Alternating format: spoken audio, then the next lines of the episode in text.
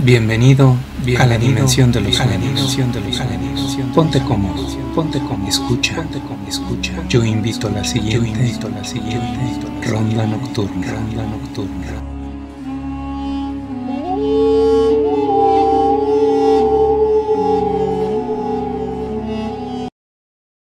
La pesadilla sin lácteos. Capítulo 4 Con el aprelatas Abrí la tapa de metal y vi un túnel que estaba oscuro. Después vi una luz en el túnel.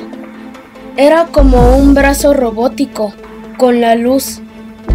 Después el brazo agarró la tapa y el abrelatas y me trató de agarrar.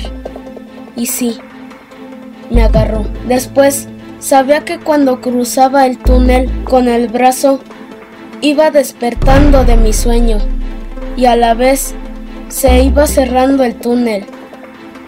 Desperté y el doctor dijo, Perdón señora, todo fue un malentendido. Confundimos el caso de otro paciente con el de su hijo. Su hijo solo tenía fiebre. Mi mamá solo dijo, Ok, doctor, gracias. Nos dirigimos hacia la salida y le pedí a mi mamá que compráramos queso para el camino. Compramos el queso, vegetales y frutas para la comida.